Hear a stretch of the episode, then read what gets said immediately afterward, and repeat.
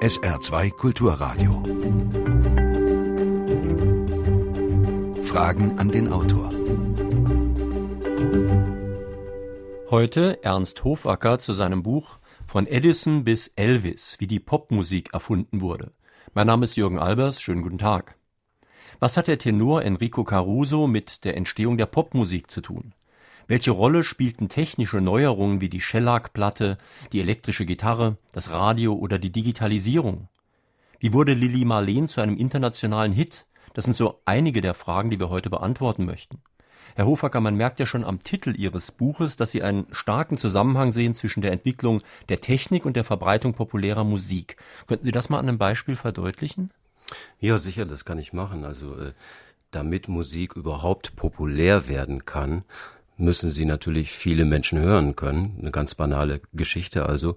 Also muss man diese Musik verbreiten können und insofern spielen Massenmedien da eine sehr wichtige Rolle und äh, Insofern ist die Entwicklung von Massenmedien, von der Technologie von Massenmedien, einerseits von Tonträgern zum Beispiel und von Radio, das ist sehr eng verbunden gewesen, immer eben auch mit der Entwicklung und mit der Popularisierung von Musik halt. Ne? Und ein Beispiel dafür ist das Radio, das in den 20er Jahren sich als Massenmedium durchgesetzt hat und äh, zur Verbreitung von Musik natürlich immens beigetragen hat. Ein anderes Beispiel wären äh, die Jukeboxes, äh, zum Beispiel in den, also in den USA, hm? richtig genau, hm? äh, die in den 40er Jahren äh, zum Teil soweit ich das im Moment im Kopf habe, 50 bis 60 Prozent der gedruckten äh, Shellac-Plattenauflagen überhaupt beinhaltet haben in den USA. Oder aber, wenn wir mal in die Gegenwart gehen, das Internet beispielsweise als neue Technologie. Es ist ja auch ganz interessant, dass sogar die Musik selbst sich verändert hat dadurch. Sie beschreiben das in Ihrem Buch sehr schön, dass die Live-Auftritte im Radio den Gesangsstil verändert haben. Der wurde dann wesentlich weniger theatralisch als früher. Und auch das Mikrofon macht ja eigentlich eine Gesangstechnik überhaupt möglich, die anders ist als die der Opernsänger zum Beispiel. Die müssen ja gegen ein Orchester und einen riesigen Saal singen. Mit Mikro ist das gar nicht mehr nötig. So ist es, so ist es.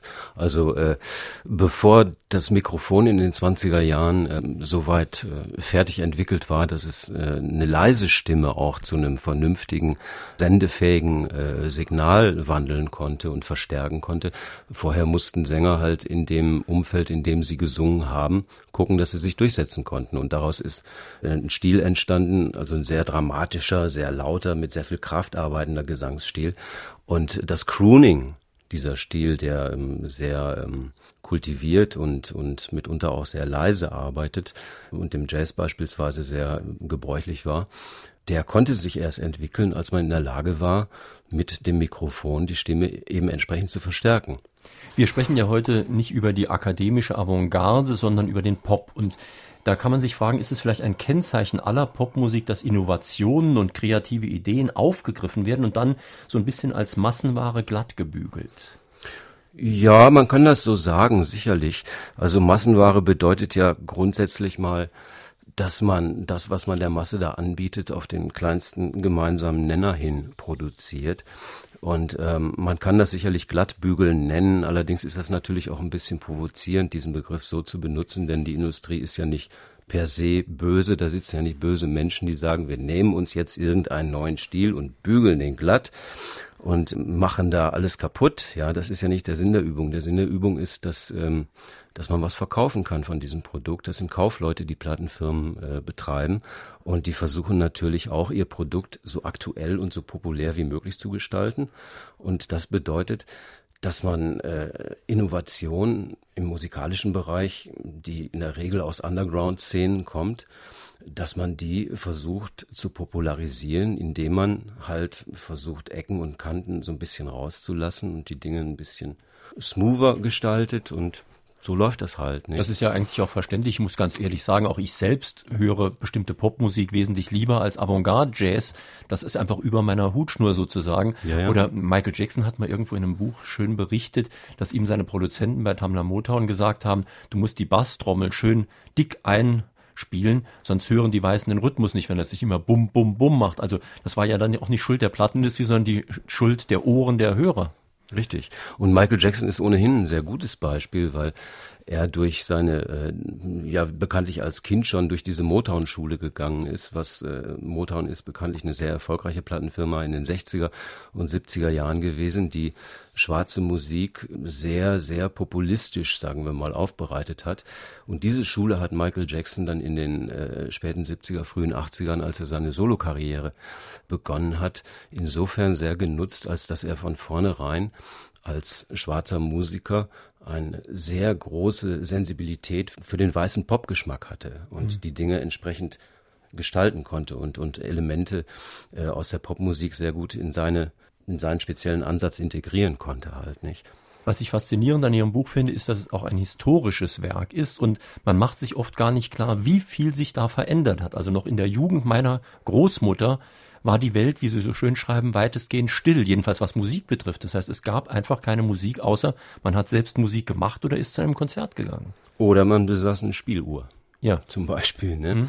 Aber das ist der Punkt. Also ich, ich, ich kann mir das auch kaum noch vorstellen, wie das gewesen ist, dass man nicht nach Hause kam und dann, was weiß ich, den Fernseher oder eine Platte oder sonst irgendwas angemacht hat, sondern dass einfach Stille war und man allenfalls den Wind draußen gehört hat, der um die Dächer gepfiffen hat oder was. Ne? Mhm. Und es ging ja dann auch ganz anders weiter. Sie schreiben zum Beispiel, dass äh, die ersten Sänger, die da aufgetreten sind, dass die rein gar nichts mit dem Starsystem heutiger Tage gemein hatten. Die haben halt ihre Lieder gesungen, aber wie es in einem Stück so schön heißt, heute heißt It's a Singer, not a Song. Damals mhm. war das mhm. Lied wichtig und nicht der Sänger. Richtig, genau. Und ähm, das lag natürlich zu einem ganz großen Teil ganz einfach daran, dass es eben noch keine Massenmedien gab. Das heißt, wenn ich als Sänger äh, mit irgendwelchen Jahrmarktshows durch die Gegend gezogen bin, dann war das natürlich lokal begrenzt.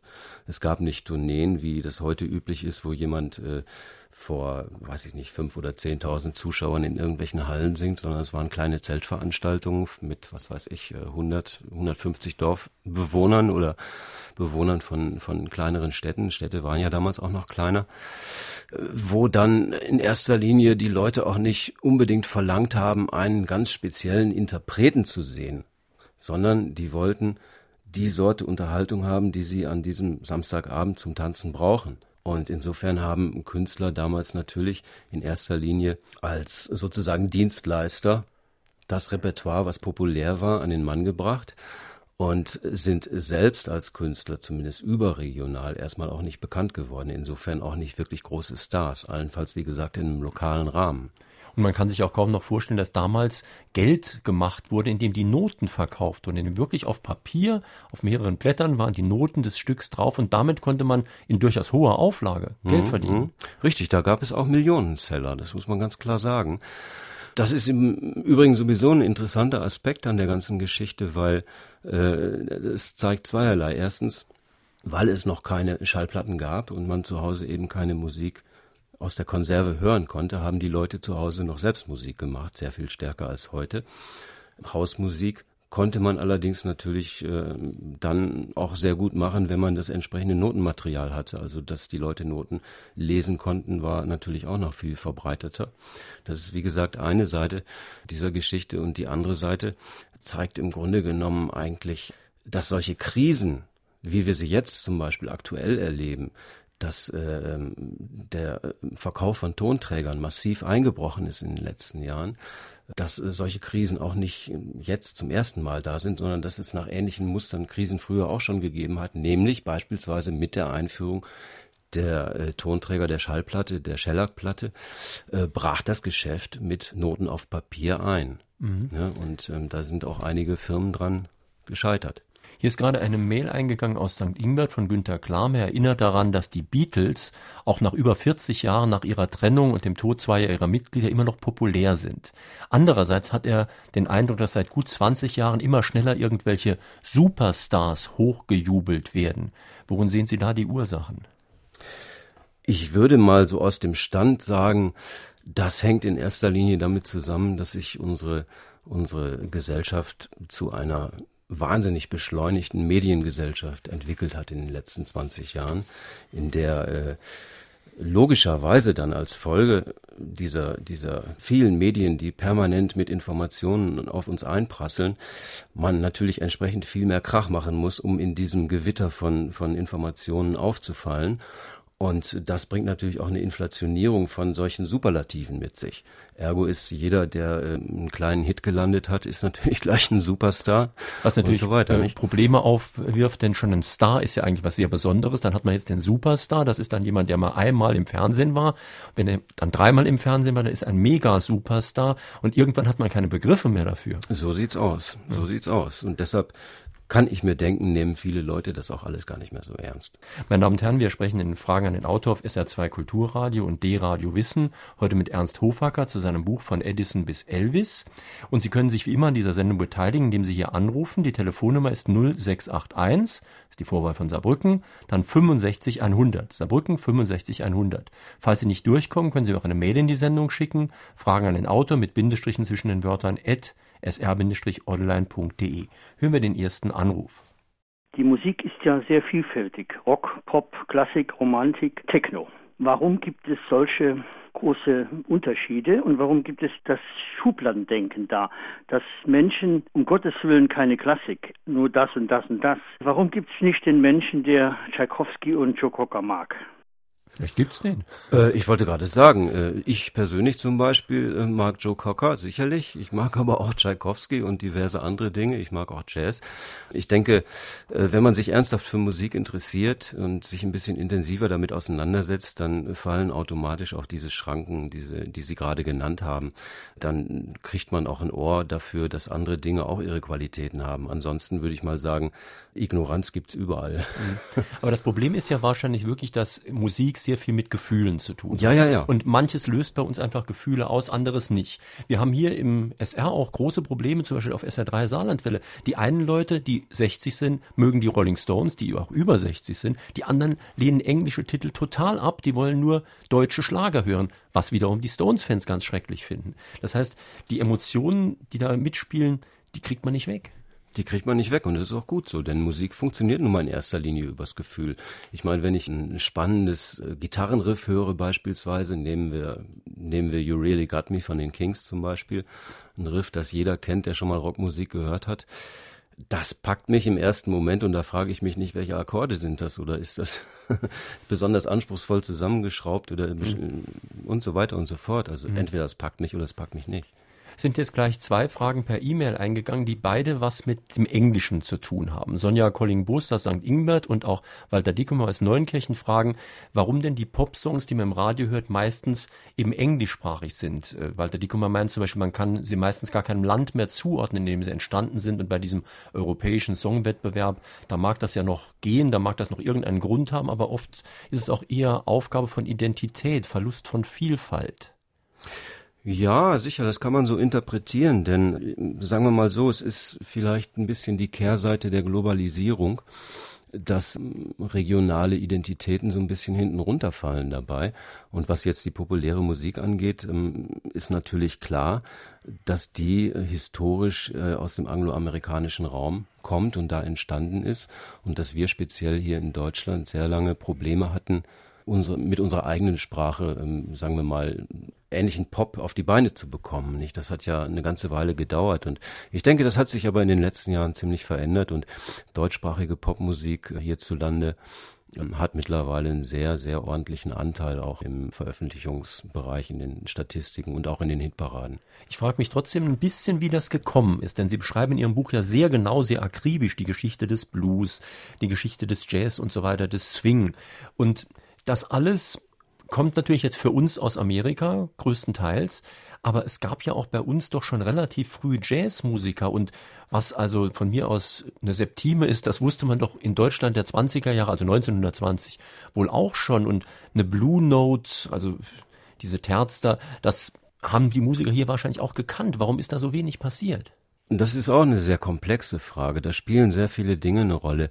Ich meine, wir alle wissen, dass äh, von 1933 bis 1945 Deutschland äh, quasi vollkommen isoliert war vom auch vom kulturellen Weltgeschehen. Das ist natürlich ein Bruch, äh, wo wir ein bisschen den Anschluss verloren haben. Und in den 50er äh, Jahren beispielsweise sind die Strukturen der äh, bundesdeutschen Musikszene, Musikindustrie, sind im Prinzip sehr veraltete und, und vor dem Krieg gewachsene gewesen. Damit einhergeht natürlich auch eine gewisse Kultur des Musikmachens. Und diese Kultur hatte einfach bis in die 60er Jahre hinein nicht die Möglichkeit, beispielsweise kennzeichnende Stilelemente des Blues, ja, also beispielsweise eine sehr emotionale Intonation der Sänger und Phrasierung, beispielsweise aber auch äh, Spieltechniken und auch äh, nicht nur Spieltechniken, sondern auch Produktionstechniken, Elektronik und so weiter. All diese Dinge waren in Deutschland noch nicht wirklich angekommen. Und so hat das unheimlich lange gedauert, bis man diese Dinge so nach und nach ja assimiliert hat sozusagen, nicht? Und ähm, das fing ja dann in den 60er Jahren an, dass hier junge Musiker dann zunächst erstmal versucht haben, ganz einfach das nachzuspielen, was sie so attraktiv fanden und eben neu fanden, was da aus England und Amerika gekommen ist. Und da ist ja dann die hier äh, fest äh, verwurzelte alte Musikindustrie quasi hinten runtergefallen und das Einzige, was ihr noch zu tun blieb, war mit den alten Mitteln populäre Musik zu machen, was dann deutscher Schlager geworden ist. Hören wir noch eine telefonische Frage an den Autor.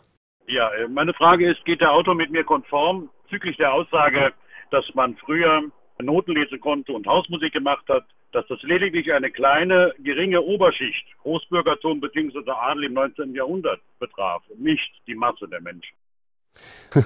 Äh, ja und nein.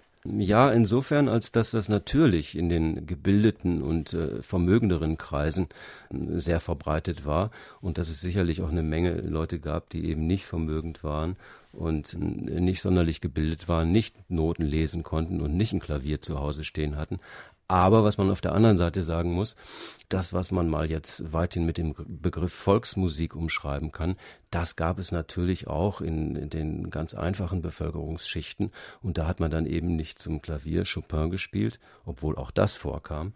Man hat dann eben beispielsweise mit einer Fiedel äh, am Samstag zum Tanz aufgespielt. Und ähm, ich habe ja eben schon mal gesagt, äh, die Fähigkeit, Noten zu lesen, war damals verbreiteter. Und die gab es sicherlich auch ab einem gewissen Bildungsstandard in, in einfachen Bevölkerungsschichten damals schon. Ne? Ich meine, das gab ja nicht nur in Deutschland den Schuhplattler. Sie haben in Ihrem Buch auch genau beschrieben, wie die Folk-Musik oder Country-Musik mhm. in den USA entdeckt wurde. Das waren ja auch buchstäblich Hinterwäldler, die irgendwo in den Bergen in Appalachen gewohnt haben. Die haben irgendwelche Volksmusik gemacht, die war vielleicht gar nicht so unterschiedlich wie das, was im Bayerischen Wald gemacht wurde.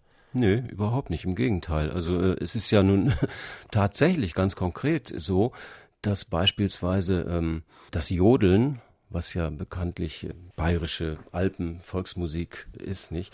Also ein Stilelement aus dieser Musik ist, dass das in der ganz frühen Country- und Western-Musik auftaucht und als Stilelement auch benutzt worden ist. Es ist quasi direkt aus, aus dem europäischen Alpenraum gekommen.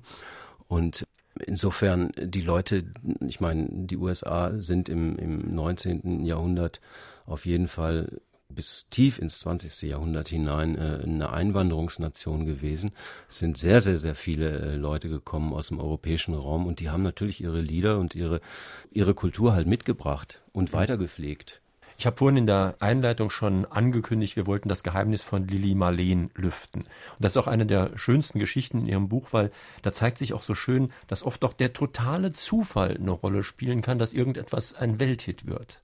Das war ja erstmal ursprünglich ein Gedicht eines jungen Soldaten, glaube ich. Ne? Richtig, ne? ja. 1915. geschrieben, ähm, ich glaube, am Vorabend, äh, am Vorabend des Tages, wo die dann losmarschiert sind mit ihrer äh, Kompanie im Ersten Weltkrieg, hat ein äh, Soldat so ein bisschen sentimentales Abschiedsgedicht geschrieben und dieses Gedicht hat dann, ich schätze mal, 10, 15 Jahre mehr oder weniger im Schreibtisch geruht und ist dann, glaube ich, wenn ich es recht erinnere, im Zuge des Umstandes, dass dieser Mann, dieser Soldat den Krieg überlebt hatte und dann später als Schriftsteller gearbeitet hat, hat er das dann mal irgendwann wieder aus dem Schreibtisch gezogen, Gedichtband gemacht und dieser Gedichtband ist dann in den 30er Jahren unter anderem eben der Lale Andersen, das war eine Sängerin, eine junge Sängerin, in die Hände gefallen und äh, Ihr damaliger Lebensgefährte hat dann dazu eine Melodie geschrieben zu diesem Gedicht. Und sie hat das, soweit ich weiß, im Münchner Simpel zum Beispiel, bei irgendeinem Gastspiel hat sie das dann auch gesungen. Das war allerdings noch nicht die bekannte Melodie. Denn die entstand erst später und ist von jemand anders geschrieben worden. Und da kam dann auch eine Plattenaufnahme zustande. Also man munkelt, das habe ich neulich noch gelesen, man munkelt, dass von dieser ersten Melodie tatsächlich auch eine Plattenaufnahme entstanden ist und irgendwo wieder aufgetaucht sein soll. Aber ich habe die selbst noch nicht gehört, ich kann mhm. das nicht sagen. Jedenfalls, äh, lange Rede, kurzer Sinn, äh, Lili Marleen in der bekannten Melodie ist dann 1900 ich glaube 39, Ende 39 rum aufgenommen worden. In, Aber äh, auch kein Erfolg zunächst. Nein, also die zunächst Platte lag eben, irgendwo im Karton. Genau, rum. man hatte darauf spekuliert, dass dieses Lied so mit seinem, seinem leicht melancholischen Abschiedsthema dass das äh, erfolgreich sein könnte, weil eben wieder ein Krieg anstand und die Leute in diesen Krieg ziehen mussten. Hatte sich da aber verkalkuliert, also die Leute fanden es offenbar nicht so interessant, das Lied. Es wurde nicht populär, lag dann in irgendwelchen Archiven herum und ist durch einen Zufall 1941 wiederentdeckt worden von dem deutschen Soldatensender in Belgrad, die das, äh, ich glaube, aus äh, einem Radioarchiv in Wien zufällig quasi gefunden hatten, dieses mhm. Lied, und sie haben es gespielt und da auf einmal ist das ganze Ding explodiert regelrecht. Nicht? Wohl bemerkt bei den Hörern, nicht bei, bei der Hörern. Obrigkeit. Die Obrigkeit wollte das Ganze sogar verbieten, weil die hätten ja lieber so Durchhaltelieder gehabt wie Richtig. Bomben auf England und so weiter. Und Richtig. die Sängerin wurde sogar verfolgt, kann man schon sagen. Ja, also Goebbels, äh, das ist äh, bekannt. Goebbels fand das Ganze defetistisch defetistisch deshalb, weil er, wie Sie schon sagten gerade, weil er äh, meinte, solche Sachen, äh, solche Lieder müssten ein bisschen schmissiger sein, ein bisschen durchhaltetechnisch ein bisschen äh, animierender. Und äh, Lili Marleen hat ja nun auch eine sehr melancholische Färbung und ähm, das fand Meister Goebbels gar nicht gut. Dann kam aber wiederum der Sängerin zu Hilfe, dass BBC fälschlicherweise gemeldet hat, sie sei ins KZ geschafft worden und dort auch gestorben. Und jetzt mhm. musste man beweisen, dass sie noch lebt. Richtig. Und das war genau der Grund, weshalb sie dann auch wieder auftreten durfte. Man muss dazu sagen, dass Goebbels bzw. die Reichsmusikkammer Lale Andersen ein Auftrittsverbot erteilt hatte und die war dann quasi von der öffentlichen Bildfläche verschwunden. Und durch diese BBC-Meldung war dann, äh, waren die Nazis dann in Zugzwang geraten und mussten das Gegenteil beweisen, nämlich dass die Lale Andersen durchaus noch da ist und durchaus noch auftritt. Und so konnte sie dann wieder auftreten und auch das Lied dann singen. Und das wurde dann nicht nur bei den deutschen Soldaten populär, sondern auch bei den gegnerischen Kämpfern sozusagen. Und das ging ja dann weiter, diese Erfolgsgeschichte, bis mal mindestens zu Eric Burden und den Animals, die das auch verewigt haben auf einer Platte. Ja, das haben sehr viele, bis heute noch, äh, haben das sehr viele gesungen. Und es ist so gewesen, dass ähm, Radio Belgrad diesen Song immer kurz vor Programmschluss jeden Tag, ich weiß nicht, um, um, um drei Minuten vor zehn abends oder was gespielt hat und tatsächlich ja dann oft im Schützengraben auf einmal Ruhe war bei den Soldaten und auch auf der anderen Seite bei den Gegnern, man dann mit dem Schießen aufhörte und sich das Lied anhörte und hinterher wurde dann fleißig weitergeballert. Also so ist das Lied tatsächlich über, über Grenzen, über Fronten hinweg bekannt geworden. Und es gab dann sehr schnell noch während des Krieges gab es dann auch in England und in den USA erste Versionen mit englischem Text und äh, Marlene Dietrich hat es ja dann auch aufgenommen und das ist ja dann ein Welthit geworden. Und bis heute gibt es immer wieder Künstler verschiedenster Couleur, die dieses Lied aufnehmen. Und man hat auch äh, festgestellt, dass die Tantiemenzahlungen für die Komposition immer dann sprunghaft ansteigen, wenn irgendwo auf der Welt ein Krieg beginnt. Das ist also seit 60 Jahren so. Fragwürdige Marketingmaßnahmen. Ja, das kann man sagen, das kann man sagen, ja. Meine Damen und Herren, Sie hören auf SR2 Kulturradio oder D-Radio Wissen Frage an den Autor Ernst Hofacker zu seinem Buch von Edison bis Elvis, wie die Popmusik erfunden wurde. Wir hören jetzt noch eine telefonische Frage. Haben nicht alle Lieder, angefangen mit den Bänkelsängern, also schon in früherer Zeit, eine Informationsplattform für die Allgemeinheit gehabt? Wenn Sie das so meinen, dass populäre Lieder immer auch, äh, sagen wir mal, eine gewisse äh, journalistische Qualität haben können oder gehabt haben, dann würde ich Ihnen da auf jeden Fall recht geben. Denn äh, Ereignisse, die die Menschen bewegen, sind immer auch in Liedern erzählt worden. Und das ist ja im Grunde genommen bis heute so. Also wenn wir jetzt mal dran denken, eine Strömung in der Rockmusik ist ja der Politrock gewesen, eine Zeit lang sehr populär. Es gibt eine Menge Lieder, die sich mit, mit äh, politischen, kulturellen, sonstigen Prozessen auseinandersetzen und insofern. Also Rassentrennung gesagt, zum Beispiel in den USA, der Vietnamkrieg genau, war ein ja, großes ja, richtig, Thema. Ne? Eben. Und das hat immer eine Rolle gespielt. Das, wie gesagt, das fing mit den Bänkelsängern an, die durch die Gegend gezogen sind und vom, was weiß ich, vom Hochwasser 100 Kilometer weiter erzählt haben in ihren Liedern und von den Menschen, die dabei umgekommen sind oder Hab und Gut verloren haben bis hin eben zu Leuten beispielsweise wie dem amerikanischen Folk-Künstler Woody Guthrie, der das ja regelrecht zum, zum künstlerischen Prinzip erhoben hatte, dass er in seinen Liedern quasi eine sozialistisch gefärbte journalistische Weltsicht transportiert hat und zu allen möglichen Dingen dann Stellung genommen hat. Ich meine, Ansätze davon gab es natürlich in Deutschland auch, von Udo Lindenberg über Bapp ja. bis Grönemeyer und so weiter. Allerdings muss man schon Ehrlichkeit halber sagen, ich glaube, mindestens drei Viertel der aller Popmusik beschäftigt sich mit Liebe, Mann, Frau und so weiter. Ne? Eben, eben mit den Dingen, die die Leute am ehesten packen, nicht? Und mhm. emotional interessant sind. Wir haben noch einen Anruf.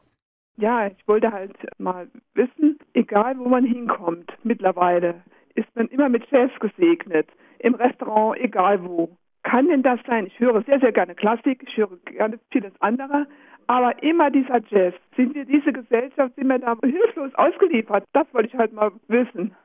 Ja, das ist wohl so, nicht wahr? Also äh, Musik ist heute die Tapete, die unsere Kultur oder sagen wir mal die, die, die Farbe, die unsere Kultur grundsätzlich hat.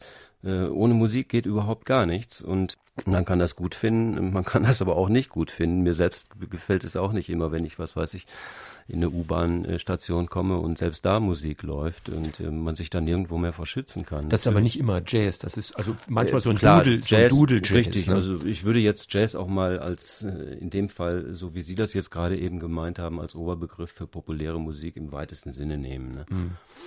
Hier ist eine interessante Mail-Eingang von Inge Käufer aus Saarbrücken. Sie schreibt, würde man heute als Minnesänger irgendwo vor einem Fenster stehen, dann käme womöglich die GEMA und würde Geld verlangen oder die Polizei. Singt man einem Popstar nach, käme womöglich ein Rechtsanwalt und fragt nach Tantiemen. Wird aber was von Bach in der Popmusik eingebaut, kommt niemand, aber es wird beklatscht. Ja, wie heißt es, wo, wo kein Kläger, ne? Ja. Und so weiter. Also Musik ist nun mal ein riesengroßes Geschäft da kann man eine ganze Menge Geld mit verdienen und äh, da gibt es ergo auch eine ganze Menge Leute, die da sehr drauf aufpassen, äh, wenn sie irgendwie Ansprüche haben, wenn sie Rechte haben, wenn sie äh, Lizenzen besitzen, dass sie dann auch äh, ihr Geld bekommen. Insofern ist das natürlich ein ganz normaler äh, Prozess, was jetzt die Klassik angeht. Es gab immer wieder in der populären Musik äh, Beispiele, wo äh, Melodien und äh, Elemente aus klassischer Musik quasi undercover benutzt worden sind, um daraus daraus dann äh, eine populäre Aufnahme zu machen und äh, wo die entsprechenden Urheber dann letzten Endes leer ausgegangen sind. Ein schönes Beispiel fällt mir gerade ein. Mr. Tambourine Man in der Version von den Birds 1965 ähm, ist ja ein Song gewesen, der als Produktion sehr revolutionär war, weil er den Folk-Rock, so wie man ihn dann äh, auf Jahrzehnte lang definiert hat, in gewisser Weise ähm, etabliert hat wurde gespielt mit einer zwölfseitigen Gitarre und ich kann mich erinnern, dass äh, Roger McGuinn, der äh, damalige Gitarrist und Sänger der Birds, das mal erklärt hat. Er hat gesagt, dieser Song, der ja von Bob Dylan stammt und äh, eigentlich äh, eine verhältnismäßig äh, gewöhnliche Folk Komposition auf einer akustischen Gitarre war, dass er ähm, eine alte Bach-Fuge genommen hat und die auf der zwölfseitigen elektrischen Gitarre als Intro vor diese eigentliche äh, Folkstrophe, vor diesen eigentlichen Song gesetzt hat und damit dann ähm, ein ganz signifikantes Intro hatte, mhm. was zur Popularität dieses Songs und dieser Platte dann natürlich ganz entscheidend beigetragen hat. Und so passiert das immer wieder, dass da äh, Elemente benutzt werden halt, nicht? Sie haben gerade die Gitarre schon angesprochen. Darüber mhm. sollten wir ein bisschen genauer sprechen, denn Sie zeigen in dem Buch ja sehr schön, wie die Entwicklung der Technik, auch der Aufnahmetechnik, die Musik verändert hat. Also ganz früher, da waren Gitarren relativ klein und leise, dann hat man versucht, den Bauch sozusagen größer zu machen, damit das Ding lauter wird, aber in einer richtigen Jazzband war es schwer, Gitarre zu spielen, einfach weil man zu leise war. Richtig. Und dann kam die Revolution, nämlich die elektrische Gitarre, und da muss dann wirklich der Name Fender fallen. So ist das, so ist das. Also Sie haben ganz richtig gesagt, also in den äh, Jazzbands der 30er Jahre, 20er, 30er Jahre äh, wurden Gitarren, wenn sie dann überhaupt benutzt wurden, in der Regel nur als Rhythmusinstrumente äh, benutzt, weil sonst waren sie ohnehin nicht zu hören. Einzelne Seiten gingen vollkommen unter in dem Lärm von Blasinstrumenten, von Schlagzeug und so weiter. Deshalb hat man übrigens auch ähm, statt der Gitarre sehr oft ähm, als Rhythmusinstrument das Banjo verwendet, das viel lauter ist. So, und dann hat man, ähm, als die Technik entsprechend weit entwickelt war, in den 20er, frühen 30er Jahren angefangen zu überlegen, wie können wir eine Gitarre lauter machen. Das haben natürlich die Gitarristen selbst getan. Nicht, das hat nicht irgendein Ingenieur gemacht, sondern die Gitarristen selbst, haben überlegt, wie können wir lauter werden. Und so fingen dann erste technisch begabte Gitarristen an, äh, mit verschiedenen Verstärkungssystemen zu experimentieren. Und das hat sich im Laufe der 30er Jahre, frühen 40er Jahre so weit entwickelt, dass dann erste Gitarren auftauchten, auch äh, in, ich will nicht sagen Massenfertigung, aber in größerer Stückzahl, die industriell quasi hergestellt waren, mit denen man dann auch laut spielen konnte. Und so jemand wie Charlie Christian, der ähm, quasi der Pionier der elektrischen Gitarre im Jazzbereich war, äh, Ende der 30er, Anfang der 40er Jahre, der hat dann auch so eine Gitarre gespielt. Was hat jetzt Fender damit zu tun? Fender war, ähm, Leo Fender war ein kalifornischer Bastler, der eigentlich selbst gar kein Instrument spielen konnte und der in den äh, 20er Jahren schon angefangen hatte als sehr junger Mann Radios zu reparieren und solche Sachen zu machen. Also ein Tüftler, wie er im Buche steht. Und der ist mit diversen Musikern in den 30er Jahren zusammengekommen, in den 40er Jahren und hat mit denen angefangen, nicht nur einen Tonabnehmer für die Gitarre zu entwickeln, sondern er hat das Ganze als System gesehen. Das heißt, er hat sich gesagt, eine elektrische Gitarre ist nicht nur die Gitarre selbst, sondern eben auch der Verstärker, der dazugehörige. Das heißt, ich muss auch einen vernünftigen Verstärker bauen. Das war ein Ding, was man vorher eigentlich noch gar nicht so richtig ne, berücksichtigt hat bei dieser ganzen Geschichte. Und so hat Fender dann in die 50er Jahre hinein ein funktionstüchtiges und bis heute eigentlich unverändertes äh, weitgehend unverändertes System geschaffen, mit dem Gitarren laut werden konnten. Das heißt, er hat die Gitarre zum Masseninstrument gemacht, insofern als dass er eine Modulbauweise entwickelt hat, dass man aus Einzelteilen, die man äh, maschinell fertigen konnte, Gitarren zusammensetzen konnte, also den Hals auf einen Korpus draufschrauben konnte und nicht mehr diesen sehr anspruchsvollen handwerklichen Vorgang äh, folgen musste, den man beispielsweise bei einem Cello oder bei einer, bei einer Violine hat.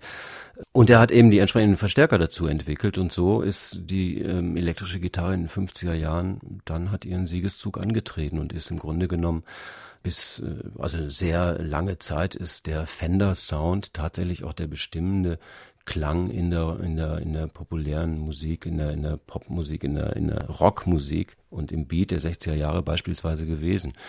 Der nächste, der dann kam, war Jim Marshall aus England, der dann Verstärker entwickelt hat, die deutlich kräftiger und lauter waren und die im Grunde genommen ja bis heute auch das Rückgrat der härteren Rockmusik sind. Nicht? Man muss sich heute immer wieder klar machen, was da in dieser kurzen Zeit alles passiert ist. Wenn Sie sich vorstellen, dass heute ein technisch begabter und einigermaßen musikalischer Jugendlicher sich an einen Computer setzen kann und nur an diesem Computer ohne irgendein Instrument alle möglichen Klänge erzeugen kann, auch Melodien erzeugen kann und so weiter, dann ist das ja fast nicht vorstellbar, dass die Beatles am Anfang noch in ein Studio gegangen sind und wirklich alle auf einmal gespielt haben, auf richtigen Instrumenten und das aufgenommen haben und nach zwei, drei Versuchen musste daraus eine Platte werden. Richtig, also das äh, stellte schon entsprechende Ansprüche an die Musiker damals. Allerdings ist das ja nicht so, dass es heute nicht mehr gemacht wird. Es gibt immer noch äh, eine Menge auch junge Musiker, die da einen gewissen, ein gewisses Ethos pflegen und ähm, tatsächlich auch äh, versuchen, musikalische Standards äh, zu entwickeln und zusammenzuspielen halt. Andererseits, die Technik schreitet voran. Es ist ohne weiteres heute möglich durch die Digitalisierung. Es ist kein Kunststück mehr für irgendjemand, der da draußen in, sagen wir mal, in Saarbrücken in irgendeiner WG sitzt in seinem Zimmer und äh, da mit dem Computer rumfummelt. Der, der hat Soundbibliotheken zur Verfügung, Klangbibliotheken, die alles beinhalten, was es in den letzten, weiß ich nicht, 50 oder 100 Jahren gegeben hat und kann damit rumspielen. Und es ist ja nicht gesagt, dass dabei nicht auch große Kunst entstehen kann. Warum nicht? Fragen an den Autor. Es gab neulich eine Umfrage, wer die beliebtesten Musiker sind. Ergebnis Herbert Grönemeyer, Udo Jürgens und Wolfgang Amadeus Mozart. Was sagen Sie dazu? Können Sie mir sagen, wer die Umfrage in Auftrag gegeben hat? Ich kann Ihnen leider nicht sagen, wer die Umfrage in Auftrag gegeben hat. Ich kann Ihnen allerdings sagen, dass mich das Ergebnis nicht sonderlich wundert, weil Mozart ist zeitlos, gar keine Frage. Und es wird gute Gründe haben, dass Mozart in den letzten, wie viele Jahre sind es nun, 250 oder was, eher populärer geworden ist als weniger populär. Und dass dazu dann, wen haben Sie genannt? Ich glaube, Grönemeyer und Udo, Udo Jürgens, Jürgens mhm. nicht? Das sind nun mal äh, heute sehr, sehr populäre Künstler, die ähm, die es verstehen, nicht nur einen Massengeschmack zu treffen, sondern auch einfach einen Nerv und, und den Leuten viel bedeuten auch und dann ist das verständlich. Und die sind ja auch beide wirklich noch unterwegs, auch rein physisch, also bei Konzerten und so weiter. Dadurch erreicht man natürlich ein Publikum. Ich würde an der Stelle vielleicht mal was gerne dazu sagen, dass wir, ich sage da durchaus wir, oft ein bisschen arrogant sind gegenüber Leuten, die Erfolg haben. Also Udo Jürgens war nie meine Musik. Aber mhm. der Mann ist auf seine Art verdammt gut. Der kann gut spielen, der kann gut singen und der kann gut Lieder schreiben. Und ob einem das gefällt oder nicht, ist die eine Sache. Aber man denkt oft, wer Erfolg hat, müsse sozusagen banal sein. So stimmt das für mich nicht. Nö, das würde ich auch gar nicht unterschreiben wollen, weil natürlich kann man immer wieder äh, sich hinstellen und sagen, oh, das ist ja irgendwie, was weiß ich, nur alte Klischees, die da aufgebraten werden oder was. Also das ist nicht meine Baustelle, diese Musik oder jene Musik. Fakt ist aber, das haben wir ja eben schon mal festgestellt, Musik ist äh, eine Geschichte, die in erster Linie emotional funktioniert, die die Gefühle anspricht und wenn ein Massenpublikum Udo Jürgens gut findet, dann ist das vollkommen legitim. Dann muss der Mann offenbar was richtig machen. Das ist die eine Sache. Und die andere Sache ist jetzt äh, speziell im Fall Udo Jürgens. Das ist ja nun ein Entertainer, der seit, ich weiß nicht, 40, wenn nicht bald 50 Jahren sozusagen on top populär ist und aktiv ist und offenbar, sonst wäre er nicht da, wo er ist, als Performer und als Entertainer äh, sehr große Qualitäten hat und hart daran arbeitet dann ist so ein, so, ein, so ein Erfolg natürlich auch erklärbar und legitim sowieso. Durch die Entwicklung der Elektronik konnte Musik ja elektronisch verstärkt werden. Die Musiker haben das begierig aufgegriffen und die Entwicklung ging ja weiter. So weit, dass Musik so laut wurde, dass sie eigentlich heute als gesundheitsschädigend eingestuft werden kann. Also die Musiker selbst haben sich keine Grenzen gesetzt, sondern der Gesetzgeber ist jetzt so zaghaft daran. Also Musik wurde dadurch auch zu einem Instrument der Gewalt. Das ist meine Frage oder etwas zum Nachdenken. Ja, ich würde mal sagen, ähm, man kann sie so benutzen, weiß Gott. Ich meine, ähm, es hat schon durchaus was mit Gewalt zu tun, wenn man äh, bei einem Konzert steht und da kommen dann äh, aus den aus den großen PA-Boxen kommen dann 120 Dezibel oder was, äh, so dass dagegen ein startendes Flugzeug keine Chance hat. das äh, ist, hat natürlich was mit Gewalt zu tun, das ist schon wahr. Andererseits ist es jeder frei, oder äh, in der Regel zumindest jeder frei, die Lautstärke der Musik, die er sich anhört, äh, selbst zu wählen. Insofern ähm, ja auch bei den MP3-Playern heutzutage gibt es ja auch Limitierungen, was die Lautstärke angeht, nicht wahr? Also da, da kann man nur an jeden Einzelnen appellieren und sagen, pass auf, mach dir dein Gehör nicht kaputt. Es gibt ja genügend Musiker, die seit hm, Jahrzehnten aktiv sind und mittlerweile ähm, extreme Probleme mit ihrem Gehör haben, nicht?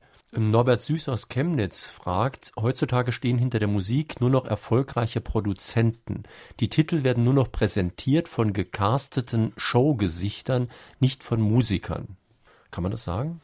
Nö, das kann man nicht sagen. Das, ich meine, ich kann die Frage sehr gut verstehen, weil äh, sozusagen in der vordersten Front des Bildes, ja, da sieht man im Moment tatsächlich nur diese ganzen Castingshows, diese sehr uniformierte und standardisierte Popmusik, die natürlich in gewisser Weise sehr langweilig ist und deshalb natürlich auch eine Halbwertzeit hat, die äh, nach ein paar Wochen dann auch abgelaufen ist, Gott sei Dank natürlich.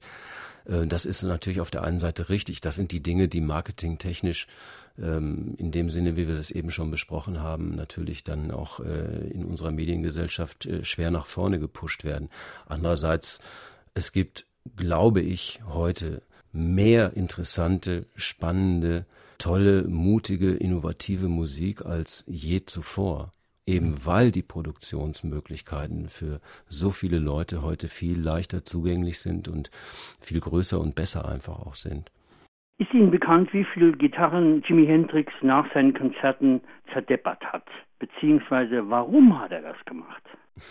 Ich weiß, dass er einmal äh, in Brand gesetzt hat, aber hat auch ja, so viele zerdeppert. Ja, na, das mit dem Zerdeppern, das war eigentlich Pete Townsend von The Who, der hat das zum Ritual gemacht. Und im Falle von Townsend, über Hendrix können wir nachher noch reden, aber im, im Falle von Townsend ging das auch tatsächlich auf einen regelrechten Bühnenunfall zurück. Er hatte mal ist ja nun auch ein eher ein extrovertierter Musiker und hat also auch sich bewegt zum beim Spielen und der ist mal in einem Club mit einer sehr flachen Decke hat er aus Versehen mit dem Gitarrenhals ein Loch in die Decke gehauen, wobei die Gitarre auch äh, Schaden davontrug und dann war er so in Rage, dass er das Ding dann gleich zertrümmert hat und die Leute fanden das klasse und daraus hat sich dann ein Ritual entwickelt, das ihm selbst übrigens nach ein paar Jahren auch ziemlich auf den Geist gegangen ist. Äh, ja, nicht nur ihm, also auch viele andere Allerdings, sagen, ja. dass sie das saublöd fanden, das so ein Richtig. teures Instrument und damals Ja, war ja. für die meisten, die gerne Gitarre gespielt haben, das war was Unerschwingliches und so ein Depp stellt sich hin und macht Ja, eben. Ne?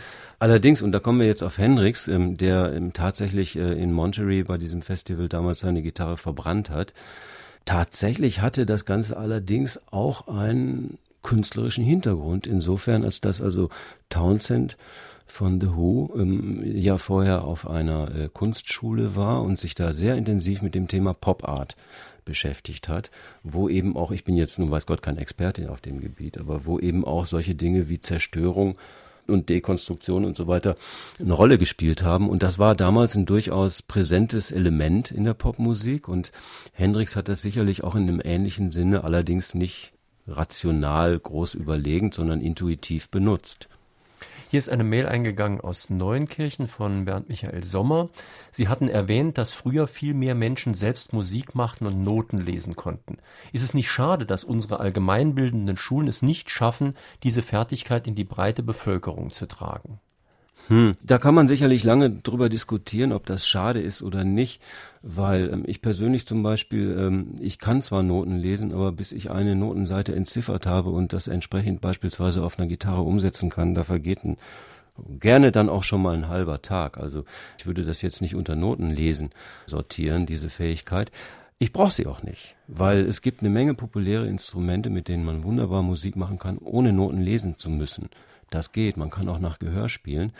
Das ist alles nicht das Problem. Im Übrigen ähm, sollte man vielleicht mal klarstellen, dass es in Deutschland äh, Statistiken zufolge noch extrem viele, ich glaube 900.000 Menschen gibt, äh, die ähm, auf Musikschulen sind und da tatsächlich auch nach Noten gemeinsam spielen, beziehungsweise singen oder sonst was tun. Und von daher würde ich mir da jetzt nicht so einen großen Kopf drum machen um dieses Thema.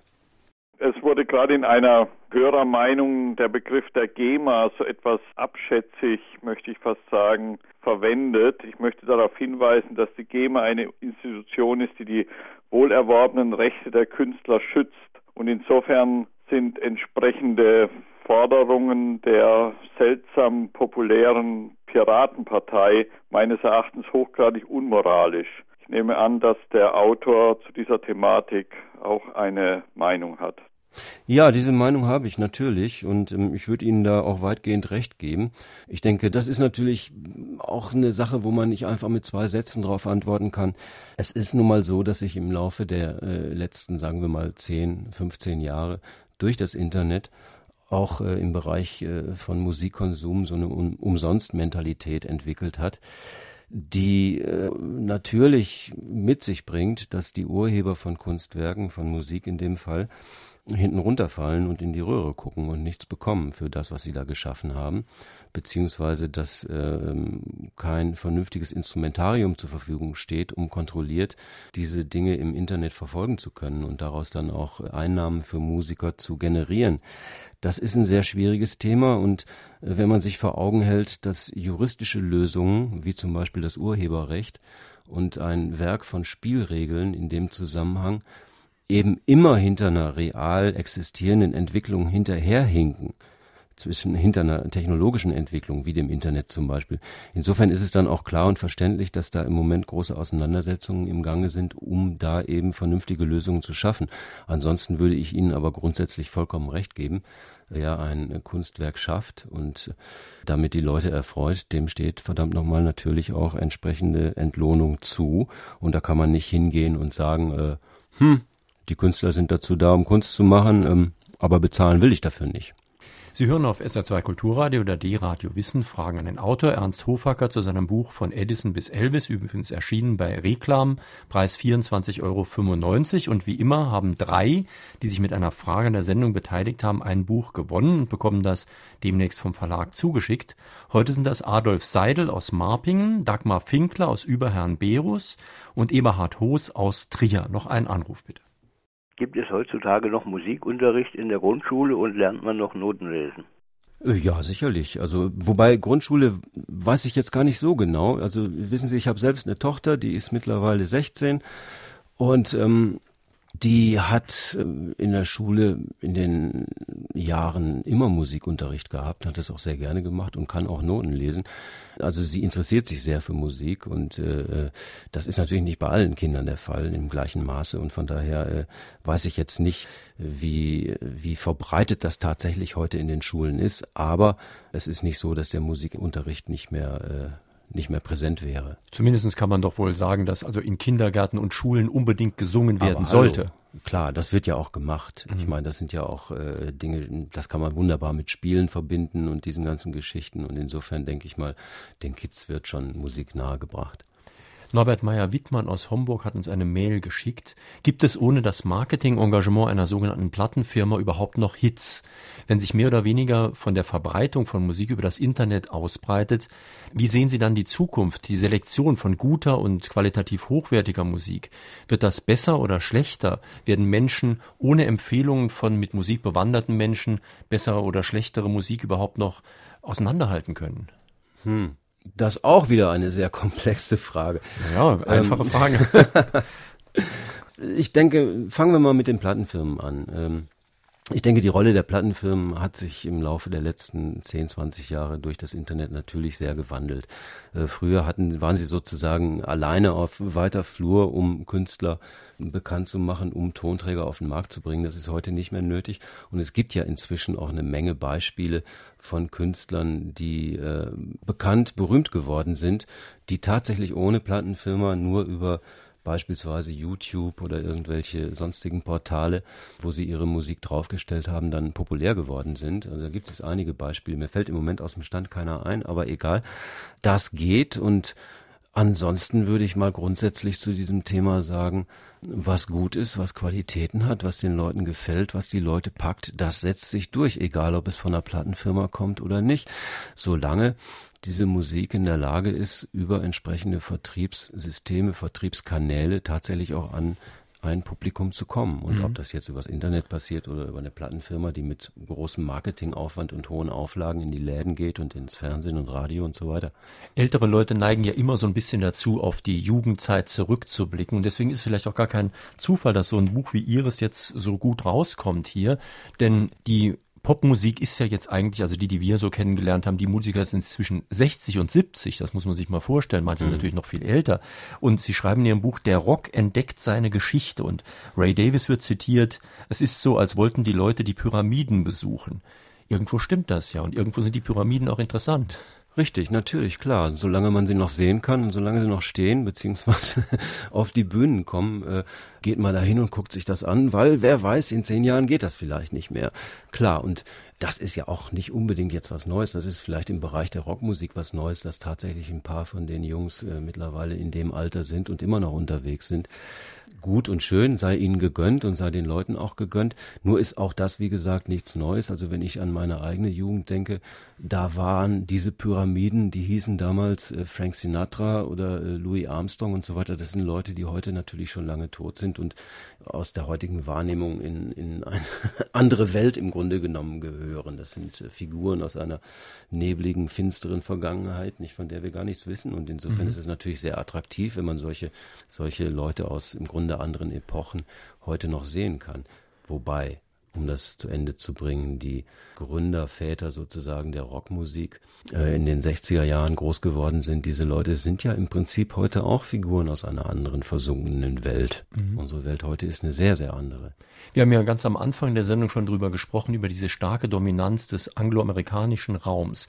Vielleicht eine Frage so gegen Ende der Sendezeit jetzt. Ist denn die Popmusik als Massenkultur woanders überhaupt vorstellbar als in den USA? Konnte das woanders entstehen als in den USA? Ich würde jetzt mal so äh, pauschal sagen, nein. Das äh, war einfach sehr eng gebunden an die USA im, in der ersten Hälfte des letzten Jahrhunderts, weil dort die quasi Bausteine der Popmusik, so wie wir sie ab den 50er Jahren äh, kennengelernt haben, diese Bausteine sind amerikanische Musikstile. Das ist der Blues, das ist der Jazz, das ist Country und Western, das sind bestimmte Folkformen, die eingeflossen sind in einen Hybriden aus diesen verschiedenen Stilen, der dann in den 50er Jahren quasi zum zur Pop- und Rockmusik wurde, so wie wir sie bis heute kennen. Das ist die eine Sa Sache, die, die rein musikalische. Dann gibt es natürlich noch eine andere hm, Erklärung, die wichtig ist. Ähm, in den USA standen die Strukturen zur Verfügung, dass überhaupt diese verschiedenen Musikstile sich begegnen konnten, dass es Musiker gab, die von anderen Musikstilen also Country- und Western-Leute gab, die, ne? Und Sie haben ja auch diese drei Einigkeiten in Ihrem Buch. Also einerseits die Musik, aber auch eben die Technik und auch das Geschäft. Richtig, und genau, auch diese das beiden. Ist, das ist der Punkt. Also wenn ich von Strukturen rede, dann meine ich beispielsweise auch die Art und Weise, wie in den USA das Radio organisiert ist, beispielsweise. Das ja privat ist im Unterschied zu Europa. Und ähm, Sie haben vollkommen recht, ähm, die äh, wichtigsten technologischen Entwicklungen sind in den USA passiert und insofern, da ging das am besten, sagen wir es mal so. Meine Damen und Herren, das war ein Fragen an den Autor, heute Ernst Hofacker zu seinem Buch Von Edison bis Elvis, wie die Popmusik erfunden wurde, erschienen bei Reklam, Preis 24,95 Euro. Die Sendung, die Sie gerade gehört haben, werden Sie morgen auch im Internet finden als Podcast. Sie können sich dann herunterladen, nochmal in Ruhe anhören. Und wir haben ja auch noch ein zweites Podcast-Angebot im Internet, unser Klassikerfach von Fragen an den Autor. Da gibt es jetzt wieder eine Sendung von 1997, damals aus Elversberg, und zwar die Wirtschaftsjournalisten Bodo Hauser und Ulrich Kienzle zu Schwarz-Rot-Geld. Ja, und die Diskussion hier über Popmusik zum Beispiel geht jetzt weiter und hat auch schon begonnen in unserem Internet-Diskussionsforum. Sie gehen dazu auf www.sr2.de, dann fragen an den Autor, dann können Sie Ihre Meinung eingeben. Auf SR2 geht es gleich weiter mit dem Konzert und am nächsten Sonntag, dem Ostersonntag, begeben wir uns in den weiten, fernen Osten und zwar mit Adrian Geiges und Stefan Aust. Sie haben ein Buch über China geschrieben. Der Titel mit Konfuzius zur Weltmacht. Es ist ja wirklich so, der Kontrast könnte kaum größer sein. Die Euro-Länder sind praktisch pleite. China hat 3200 Milliarden Dollar Devisenreserven. Und man kann sich jetzt fragen, ob dieser enorme Aufschwung in China etwas zu tun hat mit der vielleicht sehr klugen Politik der Regierung oder aber auch mit der Tradition von Konfuzius. Das also am kommenden Sonntag in Fragen den Autor. China. Schönen Tag wünscht noch Jürgen Albers.